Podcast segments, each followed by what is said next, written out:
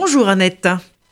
Bonjour Paul-Henriette. Eh bien oui, à J plus 16 de confinement, je vais faire un petit patchwork de revue de presse ce matin. Je vais parler d'un peu de tout en vrac dans l'actualité, d'autant que je pense qu'il est un peu tôt pour euh, parler avec certitude de ce que sera le monde d'après, même si un sondage publié aujourd'hui dans Libération nous fait rêver.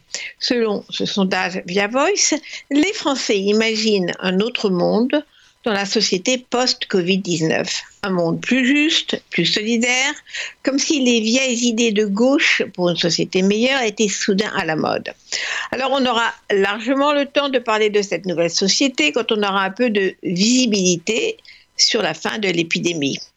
Mais alors pour parler de l'actualité visible, la presse revient sur le revirement spectaculaire des deux personnages les plus improbables dans cette catastrophe planétaire, Donald Trump et Jair Bolsonaro, qui soudain, après avoir ricané sur cette fake news que serait le coronavirus, après avoir refusé la nécessité d'un confinement parce que c'est mauvais pour l'économie, depuis 24 heures, Trump et Bolsonaro sont frappés d'un coup de réalité.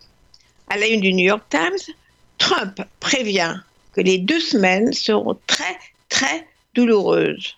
En effet, on parle maintenant de 100 000 à 240 000 morts aux États-Unis. La photo des tentes plantées au milieu de Central Park à New York, avec des lits vides qui attendent les malades, est devenue le symbole de la ville assiégée par le virus. Quant au président brésilien Bolsonaro, il a changé d'avis et déclare maintenant que l'épidémie de Covid-19 constitue le plus grand défi posé à sa génération. Pour revenir à la France, quelques enquêtes publiées dans la presse nous donnent des indications sur euh, l'état d'esprit des Français. Le HuffPost a posé la question.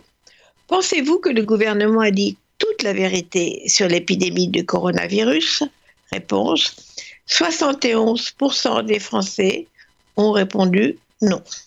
Et dans le monde, c'est une majorité de Français qui pensent que le confinement va durer plus que les nouveaux 15 jours annoncés par le gouvernement. Dans les journaux et dans la vie politique, on s'aperçoit maintenant que comme dans toutes les crises et dans les guerres, les femmes ont souvent la double peine.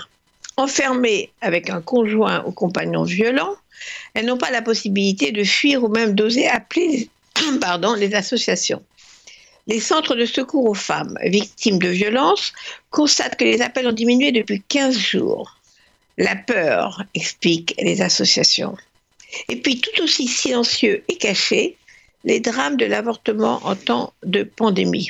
Là aussi, les IVG ou interruptions de grossesse disparaissent. Une tribune d'une centaine de médecins et de personnalités publiée dans Le Monde lance l'alerte. Le nombre d'avortements diminue, mais pas le nombre de grossesses. Parce que les femmes enceintes ne sortent plus, ne consultent plus leurs médecins ou ont peur d'aller dans les hôpitaux elles vont se trouver hors délai légal quand elles vont vouloir avorter. La tribune demande que le gouvernement prolonge exceptionnellement le délai des cinq semaines pour pouvoir se faire avorter tardivement et que les médecins puissent envoyer des ordonnances chez elles ou chez le pharmacien. Enfin, parallèle avec la grossesse, toute la presse parle du kit de tests sérologiques, facile comme un test de grossesse, dit-on, mis au point par une entreprise bretonne. Le test vous dira en un quart d'heure si vous êtes immunisé au virus. Made in Bretagne. En plus, pas besoin d'envoyer un avion Air France en Chine ou transporter nos malades en Allemagne. Ça fera plaisir au président Macron qui veut qu'on compte sur nos propres forces nationales. Qui souhaite, a-t-il dit, l'indépendance de la France sur la question des masques? Encore faut-il être à la hauteur de ses ambitions quand on a envoyé au casse-pipe infirmières et médecins sans masque pour se protéger du virus. Comme le chantaient les Doors, on surfe dans la tempête. Riders on the Storm.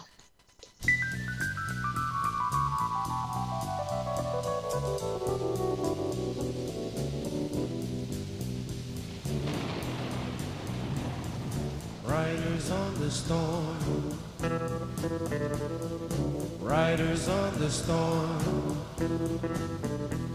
Into this house we're born,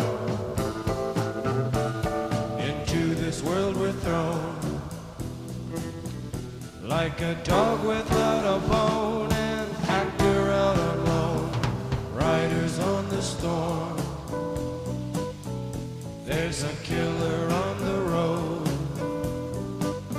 His brain is squirming like